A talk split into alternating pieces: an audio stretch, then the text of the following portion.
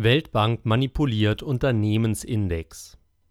Seit 2002 erstellte die Weltbank jährlich in 190 Ländern einen Index über die Unternehmerfreundlichkeit eines Landes.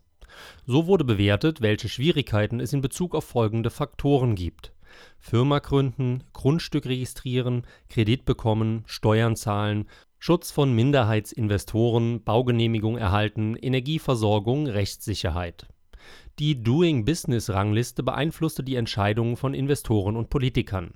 Nun zeigt ein Untersuchungsbericht (siehe untenstehender Link), wie das Ranking systematisch von der damaligen Vorstandschefin der Weltbank und heutigen IWF-Chefin Kristalina Georgieva eine ideologische Färbung erhielt.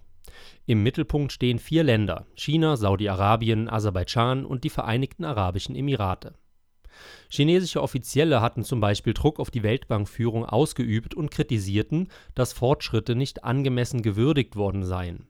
Die Weltbank hat ein Ranking der Wirtschaftsfreundlichkeit von Volkswirtschaften geschönt, um China ruhig zu stellen und China bessere Plätze im Länderranking zu verschaffen. Neben Georgieva machten die Anwälte den damaligen Weltbankpräsidenten Yim Yong Kim als Strippenzieher der Manipulation aus Kim und seine Mitarbeiter wollten das Land in besserem Licht dastehen lassen, unter anderem durch die Einbeziehung Hongkongs oder Taiwans. Später übernahm laut Bericht Georgieva die Aufgabe, das Ranking zu schönen. Sie fand mit den Autoren eine Lösung, die China wenigstens wieder auf den alten Rang 78 vorrücken ließ. Die Weltbank hat so vor der aufstrebenden Weltmacht ihren Kotau gemacht im Jahr 2016 wurde Paul Romer Chefvolkswirt der Weltbank.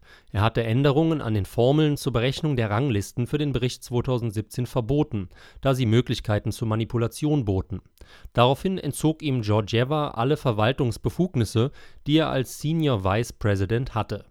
Nachdem sie Paul Romer aus dem Informationsfluss und dem Entscheidungsprozess ausgeschlossen hatte, legte er sein Amt nieder Romer zählt zu den führenden Wirtschaftswachstumserforschern der Welt. Er studierte zunächst Physik und Mathematik, danach Volkswirtschaftslehre, hatte unter anderem in Rochester, Chicago und Stanford Professuren inne und forscht und lehrt inzwischen an der New York University.